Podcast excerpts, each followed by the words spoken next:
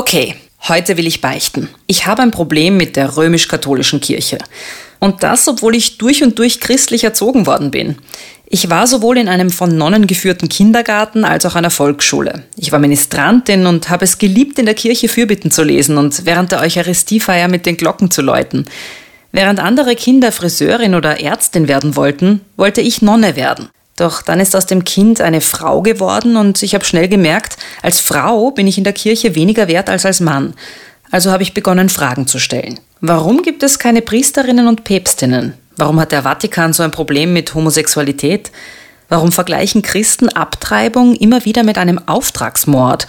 Und wie kann man eigentlich als emanzipierte Frau, als Feministin Teil der römisch-katholischen Kirche sein, ohne sich nicht komplett verbiegen zu müssen oder zumindest einen Teil seiner selbst zu verleugnen?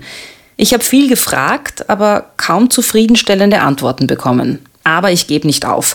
Und deshalb klopfe ich heute beim Wiener Dompfarrer Toni Faber an und unterziehe auch ihn einem Frauenfragen-Realitätenwechsel. Mal angenommen, die Machtverhältnisse in der Kirche wären genau umgekehrt. Frauen wären in allen wichtigen Positionen und die Männer dürften halt auch noch so dabei sein. Würde sich Toni Faber damit zufrieden geben, nicht Priester werden zu dürfen? Ich möchte mir das gar nicht vorstellen, weil ich, ich würde mir wahrscheinlich schwerer tun. Ja? Ich bewundere jede Frau, die heute noch als moderne Frau in der Kirche sich beheimatet fühlt, wenn wir diese Fragen noch nicht erledigt haben. Oh Mann, was für Fragen. Frauenfragen, der Podcast mit mir, Marie Lach. Heute mit Toni Faber. Hallo, herzlich willkommen zu einer neuen Ausgabe von Frauenfragen. Hallo Toni Faber. Grüß Gott, hallo. Ich versuche diese Frauenfragen-Gespräche immer sehr ähnlich ablaufen zu lassen. Meistens bin ich dafür in meinem Podcastbüro.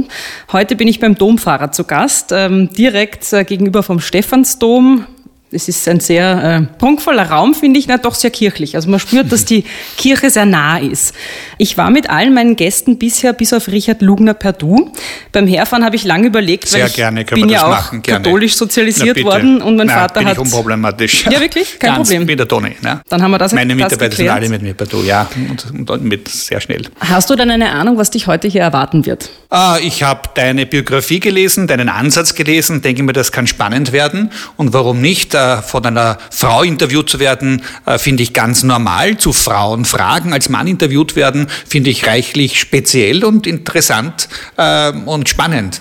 Ich bin ja heute, muss ich zugeben, ein bisschen verkrampfter als sonst, weil ich wirklich diese katholische Sozialisation sehr stark in mir drin habe. Also dieses Ehrfürchtige, dieses schlechte Gewissen haben, dieses bis sich ein bisschen klein fühlen. Äh, darum halte ich mich an diesen bekannten Dingen fest, die ich hier in den Frauenfragen äh, habe. Normalerweise, ich habe auch meine obligatorischen Frauengetränke mitgebracht. Einen Prosecco, wenn Sie möchten, einen Frauen-Power-Tee und dann Bitte. Wasser haben wir eh schon. Wasser haben wir gern. Den Prosecco nehme ich gern dann nach der Fastenzeit äh, wieder zu mir. Ah ja, Fastenzeit ist ja stimmt. Da sehen Sie schon, wie, wie gut praktizierend ich bin. Wir sind bei Du. Wir bleiben bei Stimmt. Das ist das, was ich vorher Gut. gesagt habe. Ich habe das so in mir drinnen. Mit einem Pfarrer kann ich nicht bei du sein, aber ich bemühe mich. Du bist 59 Jahre alt. Ich stelle dich kurz mal vor. Du bist 59 Jahre alt, schlanke sportliche Figur, immer elegant gekleidet mit dem für einen Pfarrer typischen weißen Collar am Kragen. Ich Collarhemd, ja. Collar nennt man das. Äh, Du bist des Berufs wegen kinderlos und lebst äh, in keiner Beziehung. Seit 1999 bist du Dompfarrer von St. Stephan in Wien und seit vielen Jahren auch bekannt als Society-Pfarrer. Eine Zeitung hat dich mal in der Liste der 200 wichtigsten Österreicher auf Platz 121 gelistet. Das heißt, du bist schon ein bisschen berühmt, kann man sagen. Habe ich irgendwas Wichtiges vergessen? Äh, ich bin nicht Society Padre, sondern ich bin gerne City-Missionar. Das taugt mir wahnsinnig, dass ich gleichzeitig ganz normaler Pfarrer sein kann, dass ich Kirchenmanager vom Stephansdom, doch der wichtigsten Kirche des Landes sein darf und gleichzeitig auch äh, Öffentlichkeitsarbeiter für die Kirche in Wien, in Ostösterreich, in medialer, politischer, wirtschaftlicher, gesellschaftlicher Hinsicht. Das macht mir wahnsinnig viel Freude, weil man von einem äh, Terrain immer in das nächste so switchen kann. Äh, vielleicht noch zur Erklärung. Ich habe meinen Podcast Frauenfragen als Spiel angelegt, äh, durchaus bewusst, um dem Ganzen so ein bisschen die Schwere zu nehmen, weil das Thema Feminismus und Gleichberechtigung ja oft auch so, ähm, man hat das Gefühl, das erschlägt einen fast. Du musst meine Fragen beantworten, aber du kriegst drei Joker. Aha. Einen Joker, mit dem kannst du eine Frage komplett verweigern, kannst Aha. du sagen, beantworte ich nicht. Richtungswechsel-Joker, kannst du die Frage mir zurückgeben. Ich Ah, muss sie gut. beantworten und dann, darum habe ich vorher gesagt, Handy kann man aufgedreht lassen, äh, du kannst jemanden anrufen. Klassischer Telefonjoker. Und wenn du keinen Joker einsetzt, gibt zum Schluss einen Preis. Aha, gut. Und ich würde gern mit dir gleich zu Beginn mal auf den roten Teppich gehen. Ja. am roten Teppich. Es gibt heute eigentlich schon jetzt einen Preis. Ich soll dir nämlich von meinem Gast der Vorwoche, von Robert Gradke, einen lieben Gruß ausrichten. Er hat auf seinen Preis verzichtet und möchte ihn an dich weitergeben. Ein rosafarbener Damenrasierer. Und damit sind wir auch schon bei der ersten Frage. Äh, rasierst du dir zum Beispiel auch im, im Gesicht, ich glaube, ich habe dich noch nie mit Bart gesehen, aber rasierst du dir zum Beispiel auch die Brusthaare? Das war etwas, worüber Robert gerade nachgedacht hat. Ja, so alle heiligen Zeiten, ja. Schon? Ja, alle heiligen Zeiten. Also ich tue das nicht regelmäßig, aber ähm, manchmal stört es mich da, wenn sie zu lang werden und dann rasiere ich mich auch, ja. Jetzt machen das ja viele Männer oder auch Frauen, um äh, in der Öffentlichkeit dann zu gefallen. Weiß ich nicht, wenn man dann am Strand unterwegs ist und dann möchte man halt herzeigen, was man für einen toll trainierten Oberkörper hat. Da müsste ich mehr trainieren. aber ich bin gut in, gut in Training. Also ich habe jetzt eine Personal Trainerin und mache mit der sogar in den letzten zweieinhalb Monaten mehr als zuvor. Wirklich? Äh, ich war früher im Fitnessstudio, habe da so eine Karte im, im John Harris. Ähm, aber jetzt komme ich mehr dazu. Jetzt bin ich manchmal sogar zweimal in der Woche dazugekommen, äh, was mich sehr erstaunt hat und gleich eine bessere körperliche Fitness verliehen hat.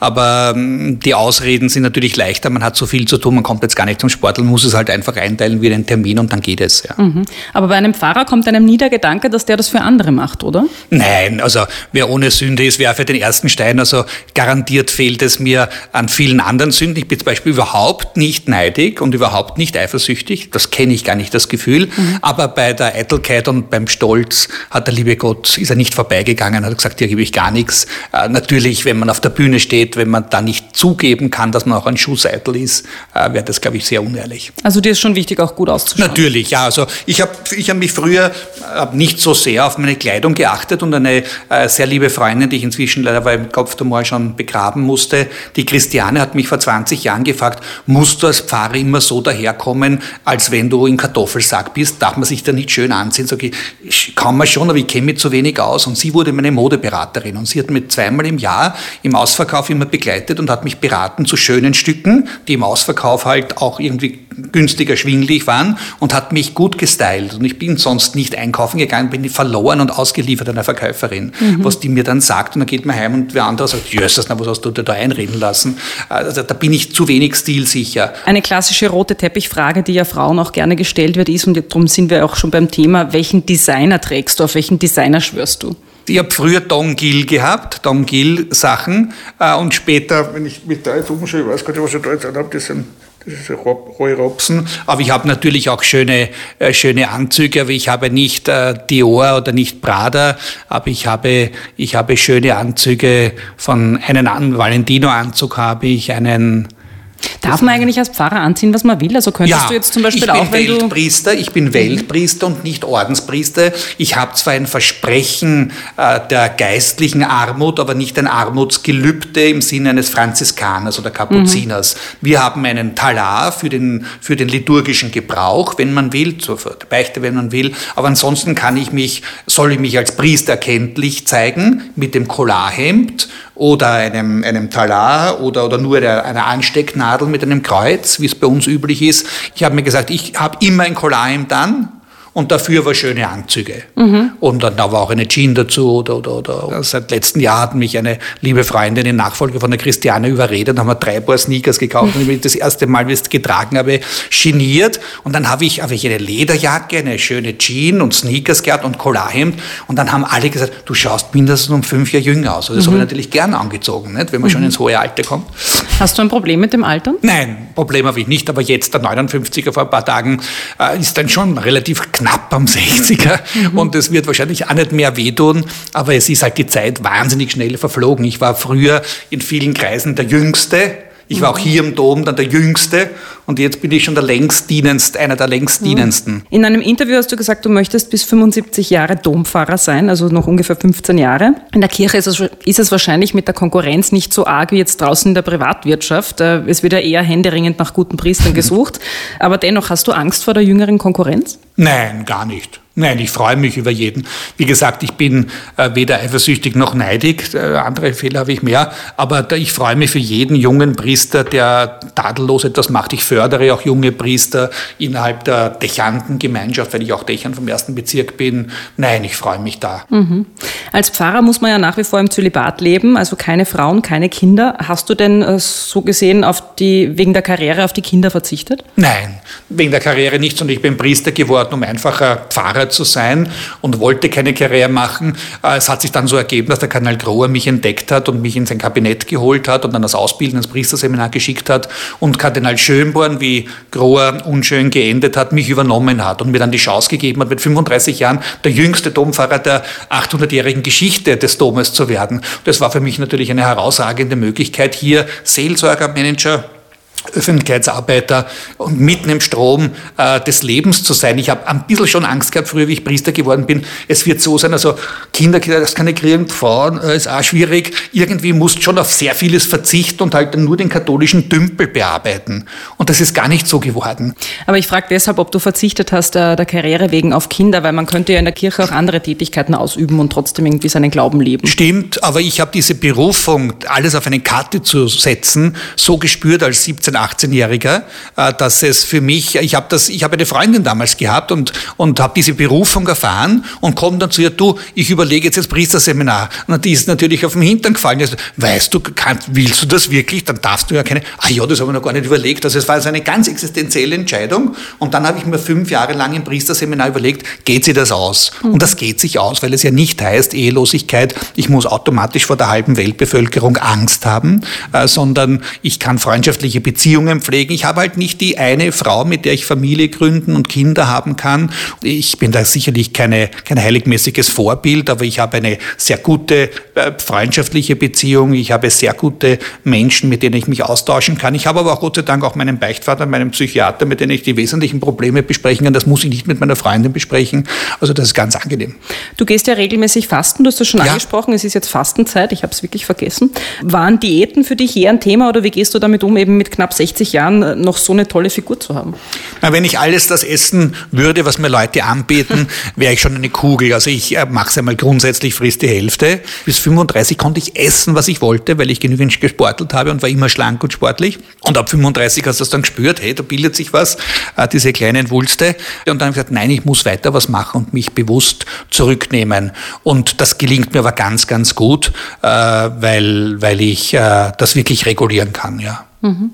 Du arbeitest in einem fast ausschließlich männlichen Umfeld, also abgesehen jetzt von den ähm, Damen, die halt auch ihre Tätigkeiten in der Kirche mehr bin in keinem männlichen Umfeld. Nein, Nein, ich bin in keinem Nein, ich, mein, ich lebe zwar in einer WG mit zehn anderen, äh, zwei anderen Männern, aber habe ständig viel mehr mit Frauen zu tun. Also ich habe zum Beispiel, ich habe keinen besten Freund. Mhm. Ich habe nur jeweils immer eine beste Freundin. Ich bespreche mich mit Mädels äh, viel lieber mit Frauen als, als mit Männern. Diese, diese Männerpartie vom Priesterseminar steht mir bis daher, also diese mhm. Internatsatmosphäre, die ist mir zuwider. Und, und, und, und, Warum? Also was? Weil das, weil das so, ja, spätpubertär oft wird, ja, so wenn, wenn, wenn in einer Männerrunde Frauen über Frauen Witze gemacht werden, widert das mich an, ohne mich jetzt bei dir anzuschmiegen, aber das widert mich an, das ist einfach so kindisch und so dumm. Also nichts blöder als ein, als ein, ein spätpubertierender Männerkreis. Das mhm. will ich nicht. Ich hatte ja früher mhm. auch äh, recht viele männliche Freunde und da habe ich dann aber auch öfter gehört, naja, die sind ja eigentlich alle nur in dich verliebt. So, also man kann, Männer und Frauen können nicht einfach befreundet sein. Wenn ich mir jetzt aber vorstelle, ein Priester wäre mein bester Freund, dann ist ja das irgendwie wahrscheinlich einfacher, weil ja. da von vornherein so eine Schranke eingeführt genau, ist. Genau, ja. Es kann trotzdem passieren, dass man sich verliebt. Das ist ja kein Problem. Das wird ja auch jemandem, der verheiratet ist, dann und wann passieren, dass man sich jemand anderen verliebt. Da ist ja nicht sofort gleich einmal der Himmel eingestürzt. Äh, aber äh, dass man das wahrnimmt und auch in die Sprache erhebt und wenn man sagt, du, ich spüre jetzt dieses Knistern, wir müssen einfach das auch gewahr sein, dass da jetzt noch was Neues abgeht. Und wenn man das zulässt, lässt man es zu, aber dass man es nicht einfach nur verleugnet. Das wäre das wär unfein, nicht? Äh, ich würde jetzt gern so ein bisschen über das Thema Kinder noch reden und dann auch so über Mann sein und Frau sein in der Kirche. Äh, prominente kinderlose Frauen müssen sich ja sehr oft anmaßende Kommentare anhören, warum sie eben keine Kinder haben. Das ist egoistisch, bist du karrieregeil, ähm, wirst du später mal bereuen. Hast du dir schon mal Gedanken darüber gemacht, ob du es vielleicht mal bereuen wirst, keine Kinder zu haben? Nein, ich war in der primitiven Regenerationsphase als 18-Jähriger. Ich möchte eine Frau haben und dann möchte ich ein Kind zeugen und dann möchte ich einen kleinen Toni haben. Und nachdem ich von dieser Phase etwas entwachsen bin, habe ich gesagt, es wäre nicht verantwortungsvoll, als Pfarrer nicht Vorsorge zu tragen, dass ich eben keine Kinder bekomme, mich gewisser Handlungen zu entziehen oder, oder andere Dinge so zu machen, dass ich nicht, weil das als Pfarrer gleichzeitig Vater zu sein, die sind ganz arm, diese Kinder, äh, die einen amtierenden Pfarrer als Vater haben, die werden dann halb verleugnet und halb versteckt und das ist ganz schrecklich. Also das wäre für mich ein Grund gewesen, aus dem Priesterseminar auszutreten, wenn ich Vater geworden wäre. Äh, und jetzt ist diese Kinderfrage abgeschlossen für mich, wirklich. Also ich bin in einem höheren Alter. Äh, ja, das ist für viele Männer jetzt kein Thema. Bestimmt, also ich kenne auch äh, Väter, aber ich, ich, ich, ich glaube auch nicht, dass da den Kindern da wirklich gedient wäre, einen, einen Vater über 60 zu haben. Hm. Du hast es jetzt auch schon angesprochen, es führt mich gleich zum Zölibat noch einmal. Nach allem, was man aus der Vergangenheit so weiß, ähm, ob das jetzt eben Kinder sind, die jetzt keinen öffentlichen Vater dann mhm. haben oder Homosexualität oder auch Missbrauchsvorfälle. Wie stehst du denn zum Zölibat? Ist das nicht äh, mittlerweile längst überholt? Er ist ganz schwer argumentierbar für jemanden, der nicht direkt fest im Glauben steht und äh, davon überzeugt ist, dass es Sinn macht, sein Leben hinzugeben, einen Teil seiner selbst aufzugeben, damit ich mehr gewinne. Äh, für mich ist es eine Sache gewesen, die ich natürlich akzeptieren gelernt habe. Ich habe mich fünf, sechs Jahre in der Vorbereitung darauf genau geprüft, geht sich das aus in den Leben oder geht sich das nicht aus? Und ich habe dann das Wagnis eingegangen, es soll sich ausgehen. Ich bin mutig. Ähm, erfunden hätte ich den Zölibat nicht. Äh, ich äh, darf nicht heiraten, aber ich muss auch nicht heiraten, was auch eine gewisse Entlastung ist und mich wahrscheinlich davor bewahrt hat, jemanden aus meiner Jugendzeit zu heiraten und dann vielleicht sich einmal zu trennen dann jemanden neuen zu suchen, sich wieder zu verheiraten. Also ich bin, äh, glaube ich, nicht der geborene, monogame, äh, treue Ehemann und Vater seiner lieben Kinder äh, im Rückblick. Mhm. Du hast das Monogamie angesprochen. Also ich bin ja sowieso der Meinung, dass Monogamie etwas ist, was uns Menschen ähm, nicht unbedingt in den Genen liegt, sagen wir mal so. In den Genen, glaube ich, liegt es nicht automatisch eine Kulturleistung und kann sehr Schönes hervorbringen. Aber ich kenne nur ganz, ganz wenige, die ich als Vorbild hinstellen würde. Mhm. Wenn du mir jetzt sagen würdest, wenn ich die Frage stelle, sag mir zehn Ehepaare, die super, super monogam, treu, glücklich, zufrieden ausgelastet sind, dann fallen mir zehn Paare nicht so, obwohl ich 50 Paare jedes Jahr vertraue. Mhm. Also nein, mir würden auch ja. keine einfallen und das ist ja jetzt auch der Gedanke, den ich hatte, weil du sagst Monogamie und ähm, du wärst wahrscheinlich kein sehr einfach monogamer Mann gewesen. Aber ist nicht auch die Kirche ein bisschen die, die das alles vorgegeben hat? Also dieses Wir Mann, Frau und äh, du musst eben, bis dass der Tod euch scheidet. Alleine dran denken, hatte ich das Gefühl, ist ja schon eine Sünde und ich mache mich damit schlecht. Mhm. Also ist ja nicht auch ein bisschen die Kirche der Ursprung, dass man ständig versucht, das so zu leben, aber es eigentlich nicht funktioniert? Es wundert mich, dass du so, solche Erfahrungen in der Erziehung gemacht hast. Ich bin in Beziehungen aufgewachsen, die rund um mich alle zerbrochen sind. Und das war eigenartig, dass ich äh, äh von dem Ideal der Ehe durchaus schwärmen kann, aber es nie als einzige Möglichkeit, um mhm. glücklich zu sein und um, um, um mit dabei zu sein in der Gesellschaft gesehen habe. Weil die Möglichkeit des Scheiterns und des Neuanfangs ist allgegenwärtig gewesen. Und ich habe in der Kirche es nie erlebt, als Kind, Gott sei Dank und als Jugendlicher, Jugendlicher, dass uns dort etwas verboten wäre. Wir sind im Jugendclub, da ist bei uns drunter und drüber gegangen. Wir haben alles machen können. Wir haben den Pfarrer, den modernen Pfarrer gefragt, Herr Pfarrer, du hast doch auch nichts dagegen, dass wir auch schon vor der Ehe miteinander schlafen. Und der hat herumgeduckt, wollte uns nicht sagen, das ist Sünde. Haben wir gesagt, der Herr Pfarrer hat es auch erlaubt. Wir können tun und lassen, was wir wollen, okay. wenn wir nur offen sind. Also ich habe nie eine, eine bedrängende oder eine vorschriftsgebende Kirche erlebt. Aber ist das dann immer nur Auslegungssache? Kann man dann sagen, ich hatte einfach Pech? Dass ich quasi in, quasi in der falschen katholischen Gemeinschaft ja, dann war. Ich glaube, ich bin ja, ja wirklich also, alles durchlaufen. Ich war ja. ja. im katholischen Kindergarten, ich war in der katholischen Volksschule, da ich war Ministrantin, ich wollte tatsächlich Nonne werden. Aber spätestens in dem Moment, wo ich dann Frau wurde, habe ich gemerkt, das geht sich für mich alles so nicht mehr aus. Also ich habe das Glück gehabt, in einer liberalen kirchlichen Umgebung aufzuwachsen und auch das Priesterseminar habe ich eigentlich viel liberaler dann wahrgenommen als ursprünglich befürchtet. Ich musste mich weder entmannen, ich musste nicht meinen eigenen Willen brechen lassen, ich musste, ich musste nicht in Sack und Asche dahergehen. Also im Gegenteil, ich, ich habe plötzlich ein eigenes Zimmer gehabt im Priesterseminar, ich habe ich hab meine eigenen Möglichkeiten gehabt. Wahnsinn. Also ich bin da eher befreit worden mhm. und erlebe es heute auch äh, dass ich ein eigenständiger Unternehmer sein kann, der natürlich auf den Vatikan achten muss, auf meinen Kardinal achten muss, aber sonst eine Eigenständigkeit, eine vielfältige Tätigkeit, die ich mir schwer vorstellen könnte, dass ich als normaler Unternehmer so viel machen könnte. Und was bedeutet denn für dich Mann sein? Für mich bedeutet Mann sein, ganz klar in einer Tradition zu stehen, wo ich äh, mich nicht als alleiniges Abbild Gottes weiß, sondern als Mann und Frau schuf er sie, auf diese Zuordnung. Und ich äh, diese Möglichkeiten äh, dass der Lebensweitergabe zwar nicht im körperlichen äh, Akt üben möchte, aber in anderer äh, Art und Weise sehr wohl geistlicher Vater, aber natürlich auch geistlich Mutter sein will. Aber äh, in, dieser, in diesem Mannsein weiß ich mich äh, in der Kirche nicht nur darauf verengt, wie früher Mann und Frauenrollen in Kirchen zugeordnet worden sind. Und da weiß ich mich zum Beispiel in absolut fraulicher Umgebung, meine Mitarbeiterinnen im Dom, in der Pfarrkanzlei, mit den Mitarbeitern in der, in der, in der, in der Jugendpastoral, in der Erstkommunionsvorbereitung, Firmenvorbereitung, in der alten Pastoral sind laufend Frauen. Also ich habe sicherlich mit zwei Drittel Frauen zu tun als mit Männern. Ja. Mhm. Nun hast du es auch schon selber gesagt, es gibt doch relativ viele Frauen auch in der Kirche. Das sind aber Mitarbeiterinnen. Die Chefs sind immer Männer. Warum ist das so? Bei uns ist es so, dass zum Beispiel die Chefin von den katholischen Schulen, von allen Religionslehrern eine Frau ist. Wir haben einen, Kontroll, äh, einen Kontrollrat und eine Kontrollstelle, äh, äh, die ist eine Chefin, eine Frau. Also wir haben da einige Frauen in verantwortlicher Leitung.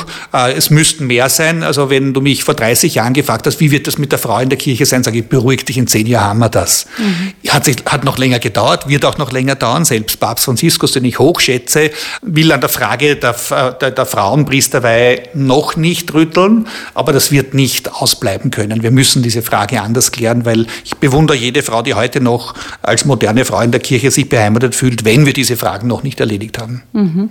Warum hat denn die Kirche so ein großes Problem damit? Weil wenn ich mir anschaue in der Gesellschaft, äh, mittlerweile haben ja Frauen alle Bereiche durchdrungen, sogar die Wiener Sängerknaben haben seit 2004, und das war ja auch lange eine Männerbastion, seit 2004 einen Mädchenchor, nur die katholische Kirche schafft es nicht. Warum Weil sie sich nicht? da in, in einem theologischen Gefängnis befindet und sich selbst hineinmanövriert hat. Wenn Jesus selbst nur Männer zu Aposteln ausgewählt hat, dann dürfen wir gar nicht darüber entscheiden, dass wir da Frauen zulassen könnten.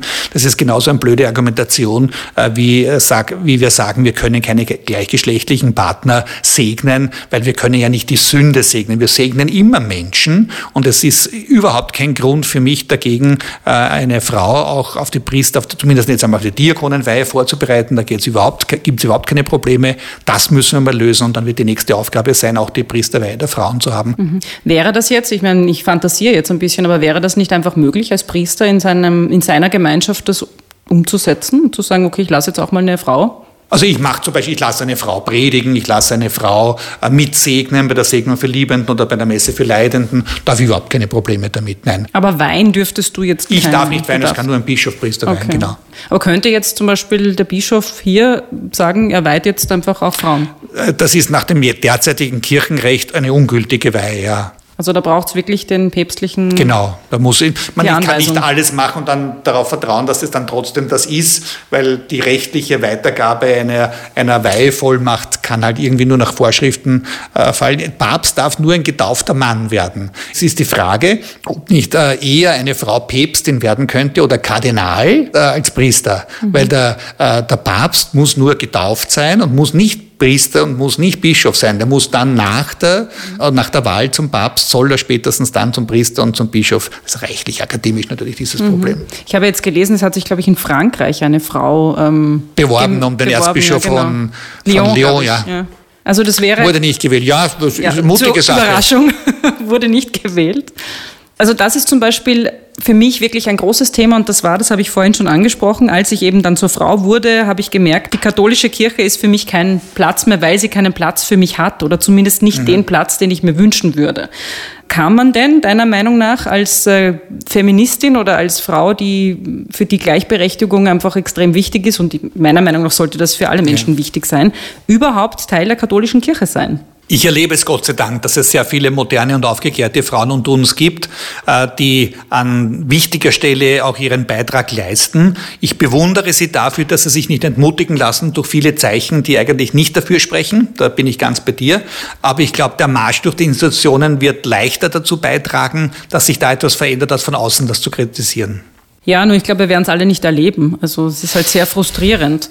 Vor allem ist es für mich so ein arger Widerspruch zu dem, was die katholische Kirche ja immer predigt. Ja. Und so wie ja. du vorhin gesagt hast, äh, vor Gott sind alle Menschen gleich. Aber hättest du dir vorstellen können vor acht Jahren, dass wir einen Papst Franziskus haben, der dann nach Irak fährt, der einfach auf die Flüchtlingsinsel da vor Lampedusa hinfährt, der einfach auf den Busch haut, der, der alte Zöpfe im Vatikan abschneidet, hat mich eigentlich zum Jubeln gebracht. Mhm. Ich, ich habe mich gerade mit dem Thema Zölibat Zölibat oder äh, Priesteramt der Frau oder Anerkennung der Homosexuellen, diese Reizthemen, die wir immer wieder diskutieren, äh, habe ich mich irgendwann einmal damit nicht abgefunden, sondern da bleibe ich dran. Ich tue das wenige oder ein bisschen mehr, was ich kann und damit verändere ich auch. Ich habe die Segnung für Liebende eingeführt im Stephansdom und da werden selbstverständlich auch Homosexuelle gesegnet. Äh, da werden selbstverständlich auch geschiedene Wiederverheiratete gesegnet, wenn sie das wollen. Mhm. Äh, und das sind schon Riesenschritte, wenn, also ich habe da äh, in der Achtung und Respekt gegenüber gegenüber Frauen, wie ich hier angefangen habe in St. Stephan,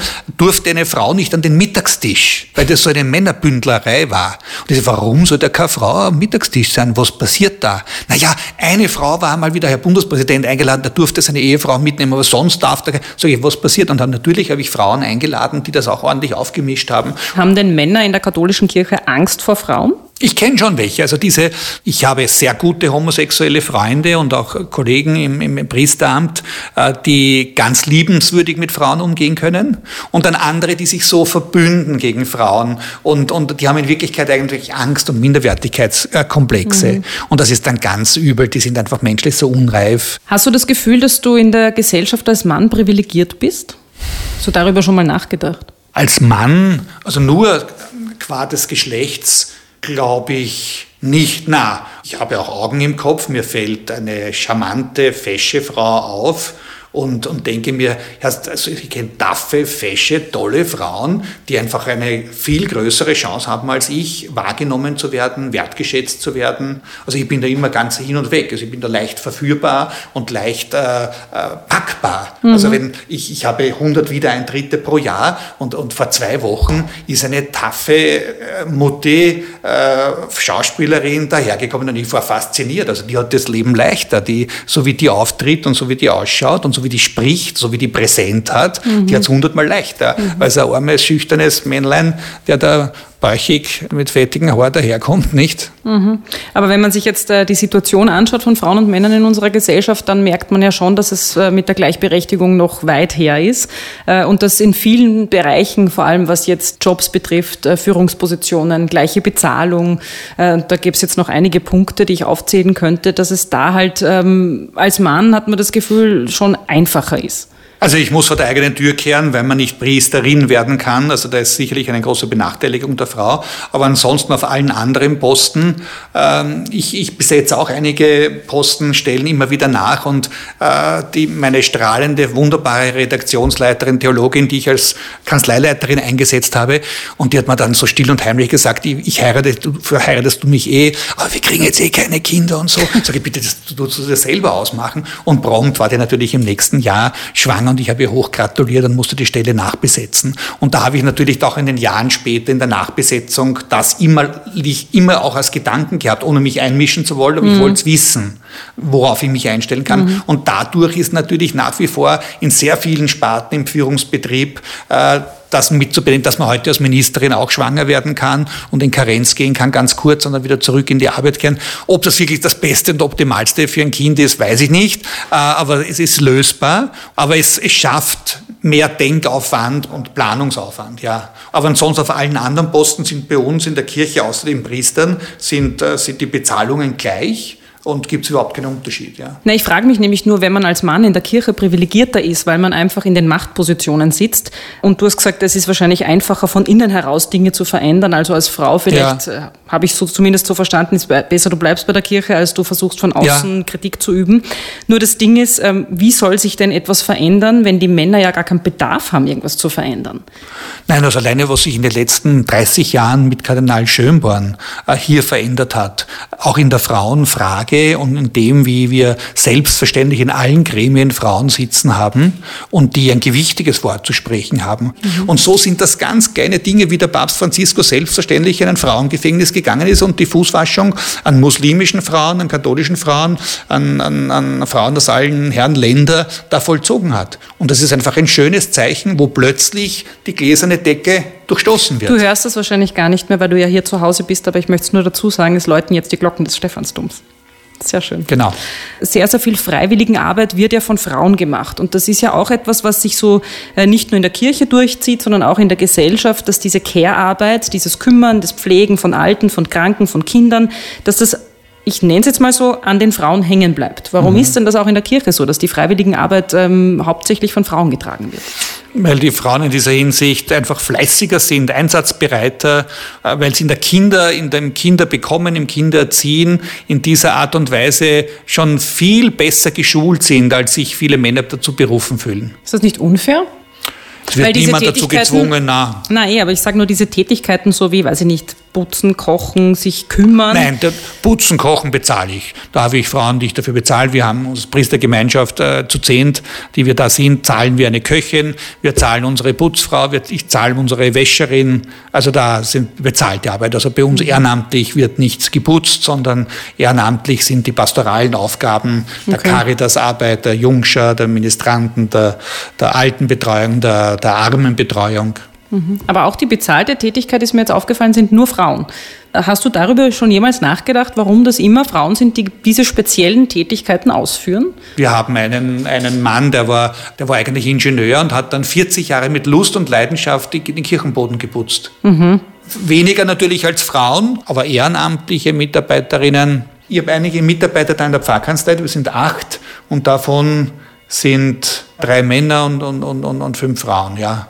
Die mhm. sind sozusagen alle Sekretäre, quasi mhm. Sekretärin oder Sekretäre.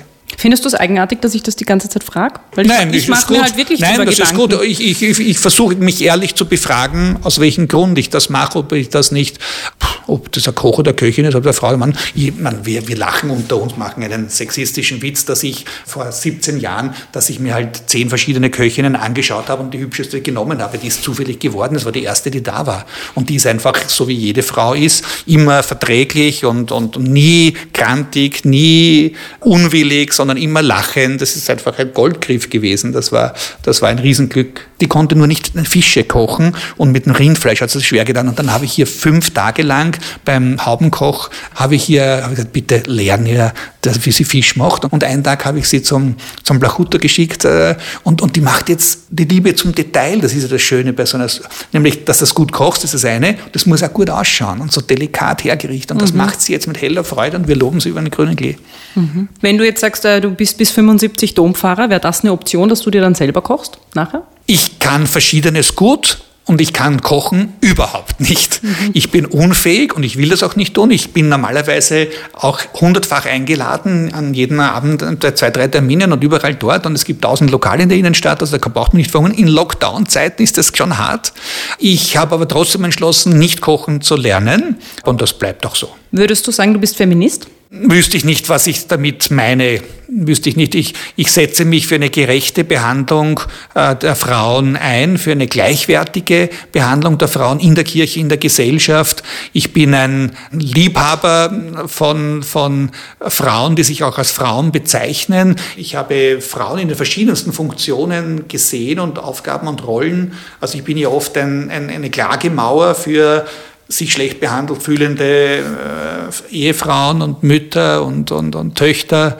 Feminist wäre vermessen, das zu sagen, dass ich das sein könnte. Kann man als katholischer Priester überhaupt Feminist sein, wenn man in diesem System zu Hause ist? Schwierig. Das ja, ja, wahnsinnig patriarchalisch ist. Genau, also das, das wäre schon gleich ein Widerspruch in sich. Äh, da müsste ich aus dem System aussteigen, so verstehe ich Feminist. Ich tue mir mit kämpferischen Feministinnen schwer, sie zu verteidigen, wenn dann äh, meine Männer drunten sagen, das siehst du, das ist eine nur, nur Feministin, nicht? Und, und das tut mir schon weh, weil was soll das für Ist das ein Schimpfwort in manchen Kreisen? Ja, in so männerbündlerischen Kreisen. Mhm. Für mich wäre wichtiger zu sagen, eine, eine Frau, die für die Rechte der Frau kämpft, 100 Punkte. Wenn sie es in einer Art und Weise tut, so verbissen und verkrampft und eingekrampft, dass ich ihr nicht glauben kann, dass sie eine Liebende ist, sich mhm. selbst nämlich auch nicht Liebende, dann tue ich es mir schwer. Und da habe ich erst diskutiert, habe ich mit der Claudia Stöckel länger diskutiert, äh, wie, wie auf uns Frauen wirken, die sich als Feministin bezeichnen. Mhm. Ob das nicht schon automatisch nur durch diesen Ausdruck und das Etikett, das ich schwinge, bei anderen Menschen, auch bei Frauen, etwas auslöst, dass man nicht mehr um die Sache und nicht mehr um die Würde und die gleichen mhm. Rechte ist. Mhm. Wir haben also über die Ina, Ina Regen haben wir diskutiert ja. auch, ja. Weil die sich ja auch sehr als Feministin Genau, richtig. Ja. Und sie war bei ihr in Interview und darüber mhm. haben wir diskutiert und, und wie sie so auf uns wirkt. Äh, wenn jemand ein bisschen zu kämpferisch wirkt, ich, ich liebe ich alle, die für, für etwas kämpfen. Mhm. Aber wenn das dann sich eine Spur so einkrampft, und das wird, ist, wird wahrscheinlich ein Missverständnis von mir, ich kenne sie ja nicht persönlich, aber wenn es dann eine Spur so wirkt, dass es sich selbst zu wenig gönnt, mhm. dass es sich, äh, äh, dass mir diese Liebe nicht durchscheinend wird mit der, der Hingabe, mit der sie etwas macht, dann ist es halt nicht so faszinierend wie, wen kenne ich, also ich kenne ja glühende Feministinnen auch, die ich ungeheuer schätze und aber wenn die sich auch was gönnt, wenn die ein bisschen lebenslustig ist. Mhm. Ich meine, mit dem Rotweinblausch, was die, was sie, das klingt eh lustig, aber, aber wenn ich, wenn, ich habe es ja jetzt bei der Barbara Stöckel gesehen, mhm. haben wir es gemeinsam angeschaut. Dieser Philosoph ist ein gescheiter Mann, sicherlich. Aber so wie der. Der Martin Mucher. Der Martin Mucher. Aber so wie er ausschaut, äh, das ist irgendwie schwerer Tobak, ja. Mhm und ist so lang zodert und irgendwie ungepflegt. Es ist irgendwie mhm. gar nicht ein Mann. Mhm. Also ich liebe einfach an einer Frau, dass sie, ob sie jetzt dick oder dünn ist oder so oder so, dass sie eine Frau ist. Mhm. Und, und beim Mann möchte ich auch spüren, dass er ein Mann ist. Ich ja. habe dich ja eingangs gefragt, was für dich ein Mann ist. Ähm, mhm. Was ist denn eine Frau für dich?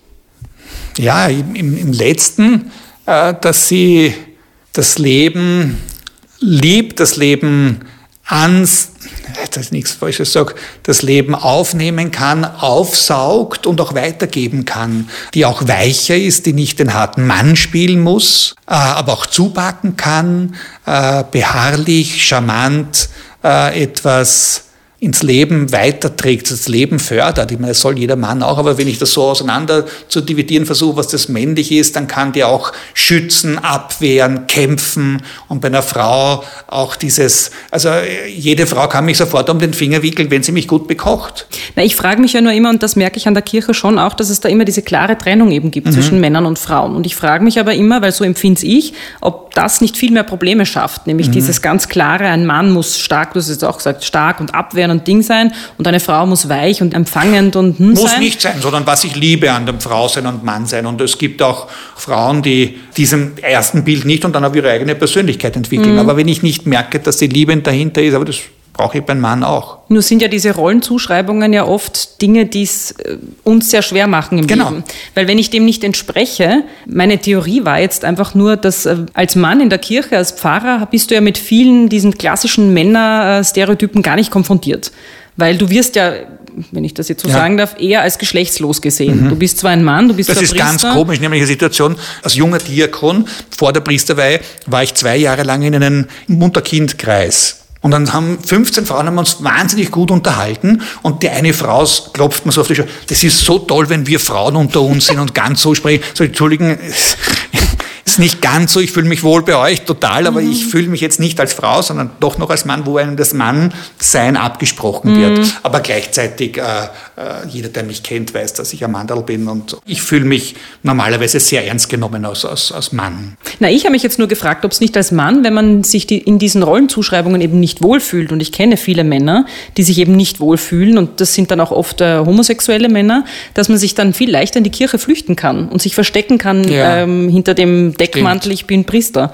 Genau, na, das, ist, äh, das ist auf jeden Fall so. Also wir haben sicherlich einen höheren homosexuellen Anteil unter Priestern, die da sagen, ich habe gar kein Problem, der Zölibat mit Heiraten interessiert mhm. mich nicht so und das ist dann, äh, und manche das auch sehr kultiviert machen und wirklich auf einer hohen Ebene und andere dann abrutschen halt in irgendwelche Geschichten, mhm. so wie das im Priesterseminar gesehen hat, dass man da auf öffentliche Toiletten geht und sich da gegenseitig da will ich jetzt lieber gar nicht Na, nachfragen. Reden wir nicht Ich möchte noch einmal kurz nachfragen, was jetzt äh, so die Rolle der Frau in der Kirche betrifft, beziehungsweise ihre Position, auch ihre Karriereposition. Wenn jetzt die Geschlechteraufteilung in der Kirche umgekehrt wäre und es wären die Frauen, die, die in der Machtposition wären, würdest du dich damit zufrieden geben, nicht Priester sein zu können? Oder was würdest du Ein tun? Ein großes Gedankenexperiment. Na, ich bewundere Frauen, die nach wie vor ihre Talente so einbringen. Ich möchte mir das gar nicht vorstellen, weil ich, ich würde mir wahrscheinlich schwerer tun. Ja? Kommt darauf an, ob der liebe Gott mich dann auch gewollt hätte auf dieser, in dieser Aufgabe. In der Kirche heißt es ja immer, man wird berufen genau. zu dieser Position. Und ich kenne aber, oder ich habe ich hab einiges gelesen und ich lese immer wieder von Frauen, die sagen, sie fühlen sich berufen zur Priesterin. Ja. Warum wird das nicht gehört? Unbedingt. Geht zum Bischof, all diesen Frauen, das habe ich gesagt, seit mein schon, bitte, wenn du dich berufen fühlst, geh zum Bischof, klopf so lang, bis er das nach Rom meldet, dann muss sich was ändern. Mhm. Ich, ich möchte es noch erleben. Es ist jetzt wieder ein Gedankenexperiment, aber wenn Priester so ein Problem damit haben, dass Frauen in der Kirche eben nicht äh, Priesterinnen sein dürfen und dass die Gleichberechtigung einfach einfach nicht gegeben ist, warum sich die nicht auf die Beine stellen und sagen, wir fordern jetzt, dass ähm,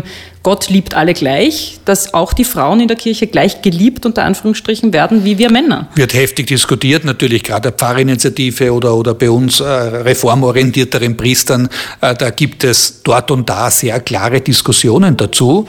Äh, wir sind jetzt, also die Pfarrinitiative macht es und viele, äh, die biblischen Theologen, die Exegeten machen das auch, es spricht kein Grund dagegen. Die Speerspitze ist das noch nicht im Vatikan, aber diese, diese theologischen Vorstöße für ein Priestertum Eigentum der Frau, das wird seit dem Konzil heftigst diskutiert. Äh, der Zölibat wird heftigst diskutiert, die, die gleichgeschlechtlich Liebenden werden heftigst diskutiert, äh, wo, wo wirklich etwas gerade in Schwung ist und wo jetzt ein Cut gekommen ist von der Glaubenskongregation, das wird aber niemand akzeptieren. Mhm. Und so geht die Entwicklung dann weiter. Nicht? Das hat sich, da hat sich jetzt die Glaubenskongregation ein bisschen ins Knie geschossen. Also, dass sie keine Homosexuellen Dass keine Homosexuellen gesegnet werden. Nicht? Mhm. Ich muss dich das jetzt zum Schluss fragen und du hast auch ja. alle drei Joker noch da und noch nicht verwendet, aber weil mich so viele Menschen darauf angesprochen haben, haben und du hast die Claudia Stöckel jetzt auch schon erwähnt. In welcher Beziehung seid ihr? Wir sind Best Friends. Das Best ist eine Friends. deiner besten Freundinnen quasi. Das ist meine beste Freundin, ganz gewiss. Und wir machen so viele Dinge gemeinsam. Wir besprechen so viel vom Leben. Ich kann an ihrer Welt teilhaben. Sie nimmt an meiner teil. Äh, und wir, wir teilen sehr viele Interessen haben sehr viele gemeinsame Freunde, also eine ganz fantastische äh, Beziehung, äh, die wir äh, so, die uns geschenkt worden ist. Mhm. Warum glaubst du, wird euch denn ständig ein Verhältnis nachgesagt? Weil man uns oft gemeinsam sieht. Mhm. Aber das ist, glaube ich, eine private Sache. Ist das, glaubst du, auch, weil man sich nicht vorstellen kann, dass eben Männer und Frauen einfach nur befreundet sein können? Ja, auch. Aber wir sind sehr gut verbunden. Das Beste zum Schluss. Gibt es denn irgendeine Frau, die man kennt, äh, wo du sagst, die bewundere ich, die finde ich großartig, das ist vielleicht sogar ein Vorbild für mich?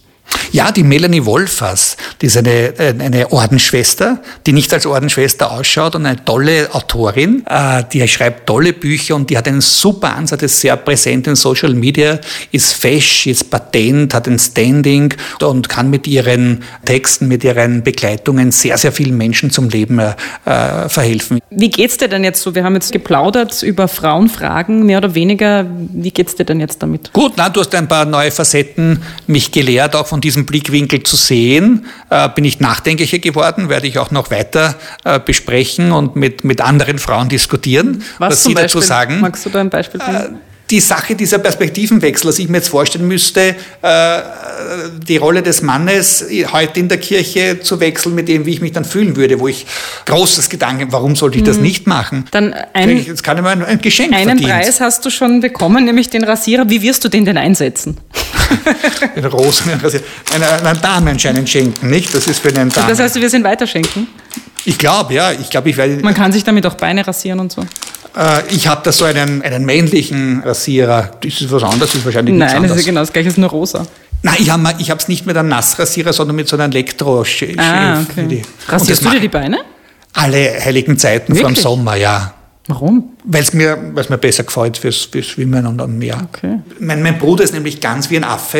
Äh, das, ist, das gefällt mir gar nicht, muss ich gestehen. Oder der, der, der, der Niavarani, bist du narrisch, wie der ausschaut, wenn du den siehst. Äh, also das, da kenne ich viele Frauen, die so etwas nicht übers Herz bringen würden, in den Nahkampf zu gehen. Na schau, ich habe noch ein harmonisierend entspannendes äh, Bad, eine Anti-Aging-Creme oder Schokolade. Da nehme ich, nehme ich harmonisierende Entspannung und schenk's jemandem. Na schau, dann kannst du schon zwei Frauen eine Freude machen. Ich schenk's der Claudia, ja? Gut. Super. Mit lieben Grüßen von mir. Sehr gerne. Herzlichen Dank für das Gespräch. Gerne. Oh Mann, was für Fragen. Das war Frauenfragen, der Podcast mit mir, Marie Lang. Mischung Tonstudio Wunderbar. Besonderer Dank geht an Büro Butter, Elisabeth Gollackner, Andreas Gstettner, Martina Lang, Philipp Preuß, Klaus Thüry und alle Frauen, die mich tagtäglich inspirieren.